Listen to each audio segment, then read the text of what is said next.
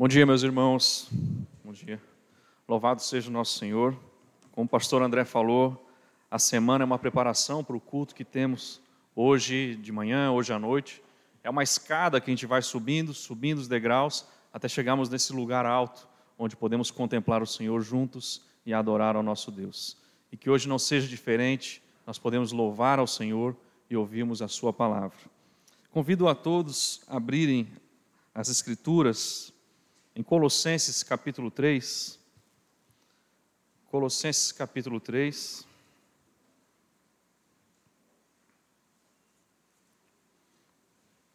Gostaria de ler com os irmãos a passagem que se encontra nos versículos 22 ao 24. Colossenses 3, 22 ao 24.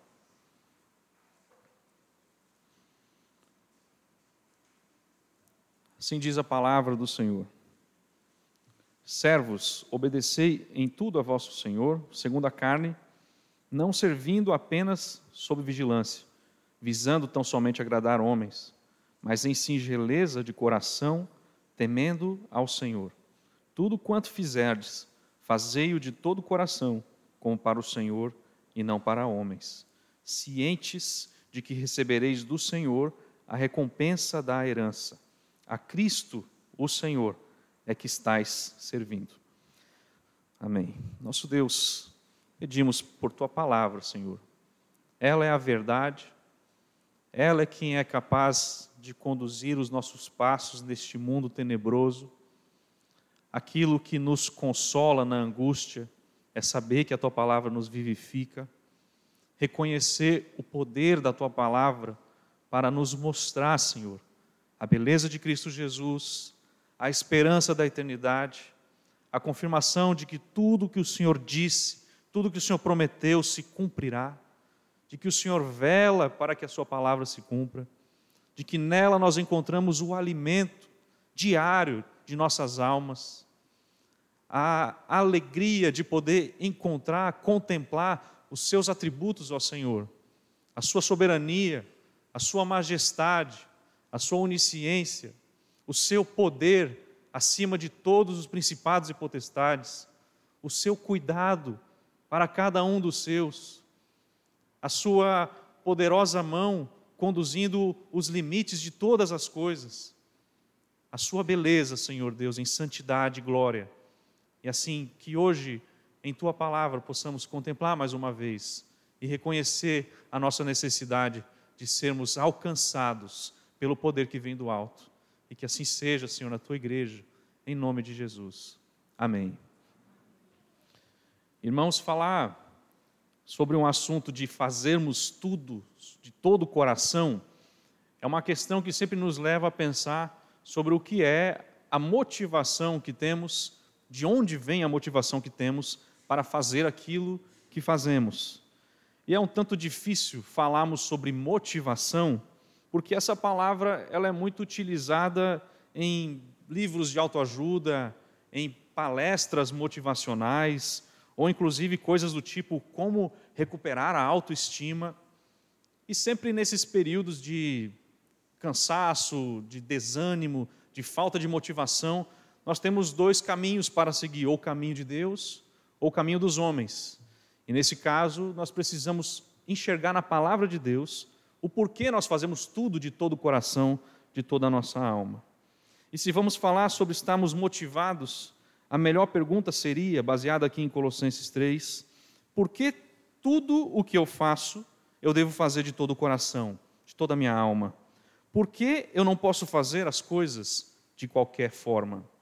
E, primeiramente, nós percebemos nesse texto que um, um fato, uma certeza, uma convicção aqui que podemos trazer sobre a motivação que temos, fazemos tudo de coração, é porque nós fazemos para o Senhor.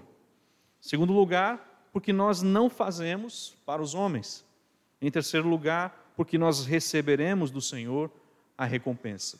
Essa base, essa, essa condução de todas as coisas, pensando nessas realidades, nos faz todos os dias realizarmos as nossas tarefas de todo o coração. Um texto paralelo, inclusive, com esse, de Efésios 6, do 5 ao 7, o apóstolo Paulo diz: Quanto a vós outros servos, mesma coisa, obedecei a vosso Senhor segundo a carne, com temor e tremor, na sinceridade do vosso coração, como a Cristo, não servindo à vista, como para agradar a homens, mas como servos de Cristo, fazendo de coração a vontade de Deus, servindo de boa vontade, como ao Senhor e não como a homens. A expressão de tarefa, de trabalho, nós devemos empenhar nelas todo o nosso coração, toda a nossa alma empenhada em tudo que vamos fazer, como feito para o Senhor e não para os homens, fazendo um trabalho diligente, um trabalho correto. E é assim que nós caminhamos a nossa vida cristã, de maneira especialmente voltada perante o Senhor. Uma vez, inclusive, perguntaram para uma senhora que trabalhava como diarista como foi que ela percebeu na sua vida prática que ela havia sido alcançada pelo Evangelho. Ou seja, o que, mudou na vida prática dela? Qual foi a transformação? O que, ela percebia de forma prática que foi alterado depois que Cristo a alcançou? Ela disse: Olha, depois que Cristo me alcançou, eu nunca mais varri a sujeira da casa por debaixo do tapete. Então o que ela percebeu? As minhas ações, a forma como eu vivi antes, era uma vida que eu fazia somente à vista. Tentava fazer as coisas para agradar os homens. Quando não estavam, eu fazia de qualquer jeito. Mas quando eu fui alcançada por Cristo, Cristo foi o meu Senhor, se tornou Senhor da minha vida, essas expressões, aquilo que eu faço agora, eu faço com esmero, porque eu estou fazendo para Ele, eu tenho essa noção, consigo perceber isso. Não é fácil, irmãos, vermos alguém sem vontade realizando um trabalho, mas um cristão assim, agindo assim é de forma penosa para nós, porque temos sempre essa lembrança, mas Cada um de nós sabemos que estamos diante de Deus, estamos fazendo tudo para o Senhor e não simplesmente para homens. Então a questão de por que tudo que fazemos devemos fazer de todo, todo coração é essa, porque fazemos para o Senhor. O nosso Senhor é aquele que nós buscamos em tudo sermos agradáveis a Ele. Queremos agradá-lo como um filho gosta, busca agradar ao seu pai, demonstrar que o amamos Inclusive, o nosso fato de obedecermos a Ele também mostra o amor que temos a Ele. Jesus diz em João 14, 21, Aquele que tem os meus mandamentos e os guarda, esse é o que me ama. O que fazemos, a maneira como nos portamos aqui, é sempre buscando demonstrar o nosso amor ao Senhor, agradá-lo constantemente. E é por isso que, quando fazemos as coisas ao Senhor, nós temos sim como fazer de todo o coração, devemos fazer assim. É bom, na verdade, fazer tudo para o Senhor. Quando nós pensamos em ser para o Senhor, aqui vira a chave para a gente. Porque fazer para aquele que deu a sua vida por nós é diferente. Ele é nosso Senhor. Lembrar do que ele fez por você, todos os cristãos foram comprados por preço. Todos nós fomos comprados, não foi com ouro, não foi com prata, mas com o precioso sangue de Cristo, o nosso Senhor. Então, como é que toda a igreja, todos os eleitos de Deus devem fazer as coisas? De todo o coração, porque estamos fazendo por aquele que deu a vida por nós. Isso prova que todos nós, comprados, somos do Senhor. Esse é o senso do próprio pertencimento. Saber do senhorio de Cristo a nós transforma a maneira como nós fazemos as coisas. Se com a tua boca confessares Jesus como Senhor, o início da salvação é assim: encontrar em Cristo o senhorio divino e a, a, maior expressão de todas as coisas quando se fala de estarmos servindo a alguém. Nós fazemos tudo de todo o coração, pois é para o Senhor, nós fazemos para aquele que deu a sua vida por nós. E de fato, ele nos trouxe a vida que temos hoje. Como era a nossa vida antes do nosso Senhor Jesus Cristo? Nós vivíamos mortos. A palavra de Deus diz isso, Efésios 2:1, estando nós mortos nos delitos e pecados.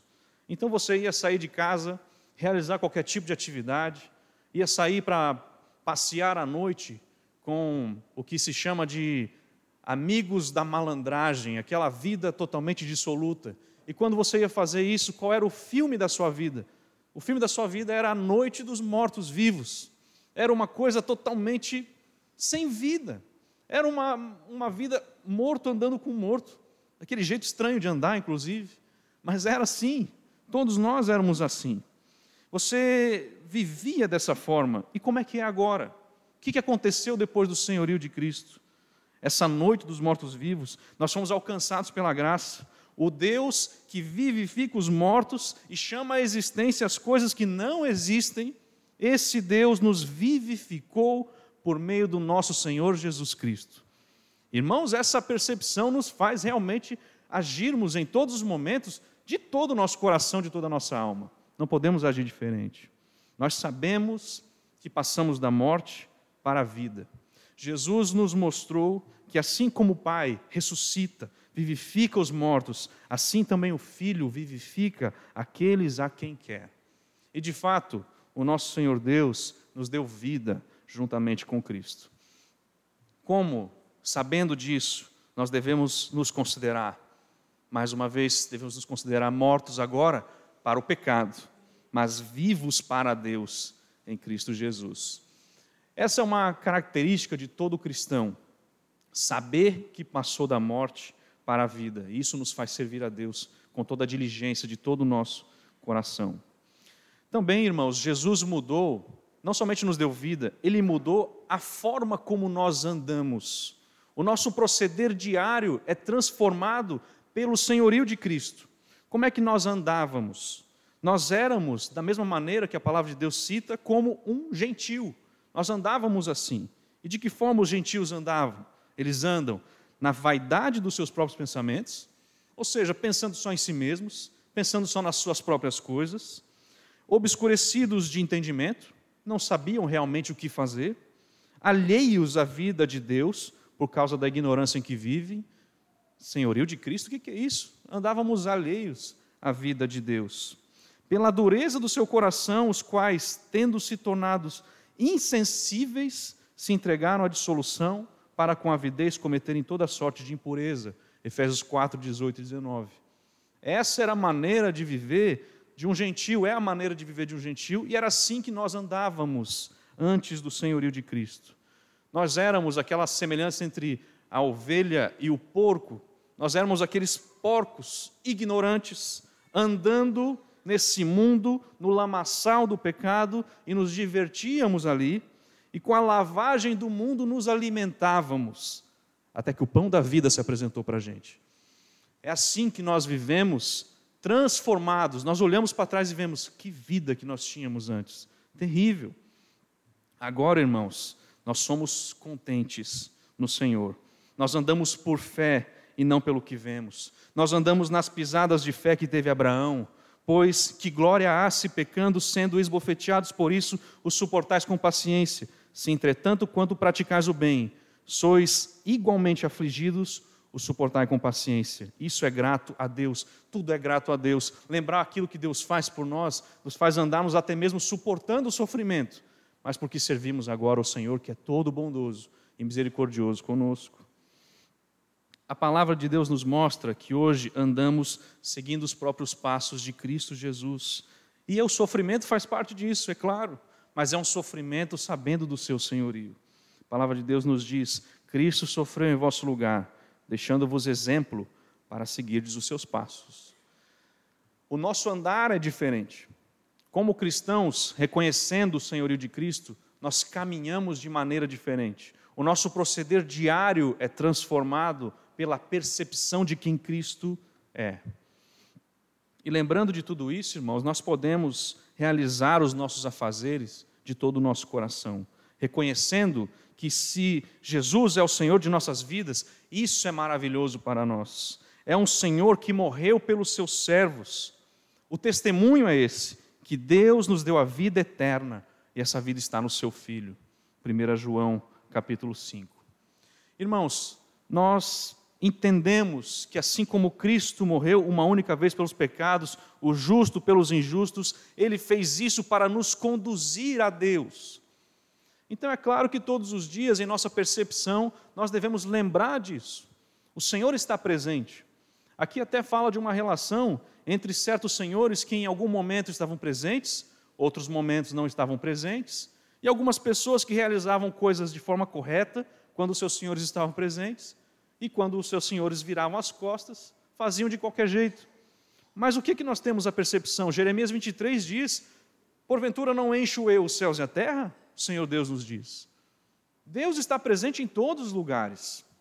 A vida de piedade é essa. A piedade é estar em reverência a Deus, porque sabemos que Ele está presente em todos os lugares. Estamos constantemente diante de Deus. Então, esse reconhecimento de que o nosso Senhor está presente, de que é ao Senhor que nós servimos, nos faz realmente servir a Deus de todo o coração. E o, o ato de Cristo Jesus ter em humilhação ido até a cruz e ser exaltado pelo Pai, nos mostra, inclusive, que o ato de misericórdia proporciona futuramente, e agora Cristo está exaltado, como o Senhor sobre todas as coisas.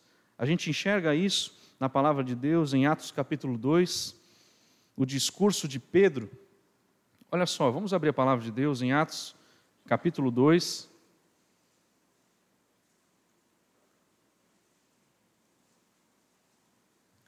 Versículo 36, é aquele momento do Pentecostes, Pedro ergueu a voz perante a multidão em Jerusalém, e ele diz no versículo 36: Esteja absolutamente certa, pois, toda a casa de Israel, de que a este Jesus que vós crucificastes, Deus o fez Senhor e Cristo. Olha a beleza da palavra de Deus. O senhorio de Cristo quando as pessoas, em um ato que, claro, não conheciam a grandeza, não conheciam os propósitos do Senhor, realizaram esse ato crucificando-o, mas a percepção eterna é que o senhorio se apresenta e ele naquela cruz comprou todos nós. Que maravilha, irmãos. Esse é o senhorio de Cristo.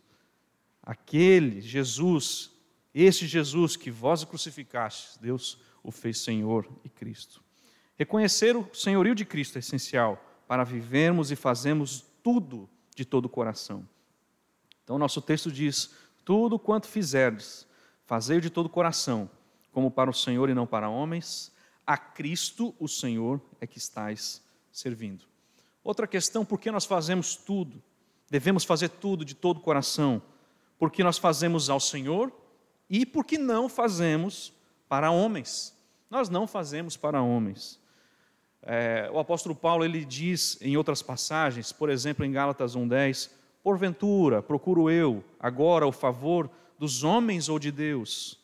Ou procuro agradar os homens? Se agradasse ainda a homens, não seria servo de Cristo. Olha a, a, a comparação aqui. Você tem que pensar que quando vem uma, uma percepção de agrado, esse mesmo agrado mostra de quem você está se assenhoreando, ou sendo servo, na verdade. De quem você está sendo servo, de quem você percebe ser servo. Então, quando o apóstolo Paulo buscava agradar a homens, ele estava esquecendo de que ele era servo de Cristo. Então, se ele agradasse ainda a homens, não seria servo de Cristo. Inclusive, em um fato de colocar a vontade de Deus e a vontade dos homens, ele precisava perceber mais uma vez que ele era servo de Cristo. Existe inclusive o fenômeno hoje daquele trabalhador que não consegue parar em um lugar, não é, ele não consegue achar um trabalho que se adeque às suas vontades, às suas alegrias. Então, não é nem errado você procurar um lugar que melhor é, sirva você em suas habilidades, faça você é, ter mais interesse ou não. Mas é inútil nós passarmos de um emprego para o outro sem resolvermos a questão de a quem nós estamos servindo e por que nós estamos fazendo aquilo que fazemos. É claro que hoje existe mais facilidade de você mudar de emprego, mudar o curso da sua profissão, mas o cuidado sempre tem que estar em nós. Por que, que eu estou fazendo isso? Será que eu estou querendo somente um momento onde eu consiga ter uma percepção de um senhorio melhor? Nunca teremos um senhorio melhor, porque nós servimos a Cristo. Ele é o Senhor por excelência. Então falta pensarmos nisso. Um trabalho antigo, inclusive, ele pode se tornar novo quando escolhemos fazê-lo para o Senhor. Quantas vezes nós estamos no nosso dia, naquele agitar, aí chega uma pessoa lá te dá uma ordem totalmente distorcida, você pensa isso aqui é insignificante. Eu lembro uma vez quando estava servindo no quartel aí, tinha uma tarde bem daquelas ensolaradas, né, que você não encontrava uma nuvem no céu.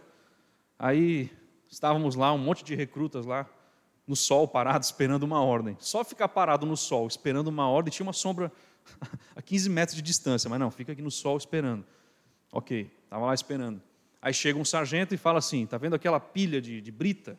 Pega essa pilha e coloque lá na frente.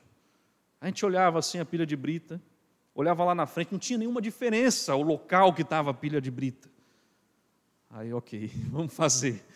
Eu não lembro se naquela vez eu pensei, ah, eu estou fazendo ao Senhor. Eu acho que eu não pensei nisso naquela vez. Mas, irmãos, às vezes você recebe uma coisa, você recebe uma tarefa que você pensa, para que isso? Mas a percepção de que nós estamos fazendo ao Senhor, para agradar ao Senhor, muda tudo. Muda a maneira como nós estamos diante do trabalho que estamos para fazer. E o serviço em casa, o dia a dia no lar, lava a louça, a louça se suja, lava a louça de novo, não é mesmo? Faz a comida, a comida acaba, faz a comida de novo. Lava a roupa, a roupa suja, lava a roupa de novo. O trabalho diário às vezes é cansativo, inclusive na casa, mas ele assume um valor eterno quando é feito para Deus. Lá na eternidade, diante do tribunal de Cristo, estarão as pilhas de, de louça que você lavou, as pilhas de roupa que você lavou, todas elas para a glória de Deus que você fez. Essa é a alegria de todo cristão esperar disso. A recompensa no Senhor. Não estamos fazendo a homens, não estamos fazendo a homens. Inclusive, tinha uma jovem casada que foi perguntada sobre o fato de ela ter mudado a sua posição agora para casada e como ela conseguia pensar no orai sem cessar, vivendo a vida de casada, com várias tarefas constantemente. E ela falou: Olha, o orai sem cessar, para mim, é especial e eu consigo fazer de uma maneira até que simples. Quando eu acordo de manhã na minha casa e eu vou me vestir, eu oro para que eu esteja vestida com a justiça de Cristo. Essa é a minha oração de manhã. Quando eu chego diante dos móveis para tirar a, a, poeira dos móveis, eu oro ao Senhor que Ele remova a poeira do pecado em mim, que Ele me purifique diariamente, que o sangue de Cristo mais uma vez me alcance a convicção de que eu sou lavada. Quando eu vou colocar a mesa, a comida que está na mesa, eu oro ao Senhor para que Cristo seja minha comida e minha bebida por toda a eternidade. Pensou, irmãos? É uma vida diante do Senhor. É uma vida entendendo que tudo que você faz não é em vão, você está fazendo ao Senhor, você está lembrando do Senhor, você está buscando o Senhor em tudo que você faz. Então é uma maravilha quando nós sabemos que não fazemos as coisas simplesmente aos homens. A própria velhice ela não pode nos impedir de fazermos tudo de todo o coração, porque nós não fazemos para homens. Talvez em nossa atitude nós olhamos diante dos homens e pensemos assim: mas eu já fiz muito mais do que aqueles que estão aqui. Vou deixar eles fazerem, deixa eles trabalharem, deixa eles exercitarem o que tem para fazer. Eu já fiz o suficiente, parei por aqui. Mas essa tentação aumenta com o passar do tempo por causa desse pensamento, simplesmente pensando diante dos homens. Eu estou falando de velhice, mas tem pessoas que ficam assim quando chegam aos 30 anos. Então não é uma coisa somente de uma velhice tão longa assim. Temos que pensar sobre isso. Estamos fazendo de todo o coração ao Senhor constantemente, por quê? Porque Ele é o nosso agrado. Até chegarmos na eternidade, nós queremos cada vez mais servi-lo. A palavra de Deus nos diz assim: o justo florescerá como a palmeira, crescerá como o cedro no Líbano, plantados na casa do Senhor florescerão nos átrios do nosso Deus. Na velhice darão ainda frutos, serão cheios de seiva e de verdor. Salmo 92. Temos que analisar com a palavra de Deus como é que eu estou indo. Essa é a questão. Provérbios 16, 31. Coroa de honra são as cãs, os cabelos brancos, quando se acham no caminho da justiça. Então, não, quando nós estamos diante do Senhor servindo a Deus, nós nunca estaremos satisfeitos. Não, está tudo bem aqui. Eu já servi o suficiente. Mas a gente quer sempre agradar o nosso Senhor. Inclusive, duas vezes em Colossenses 3, o apóstolo Paulo usou a frase: tudo o que você fizer, como um chamado para o serviço de todo o coração ao Senhor, não visando fazer para homens. esse texto que nós lemos, no versículo 22 até o 24, e também no versículo 17, onde ele diz: Tudo o que fizerdes, por palavras ou por obras, fazei-o em nome do Senhor Jesus, dando por ele graças a Deus Pai.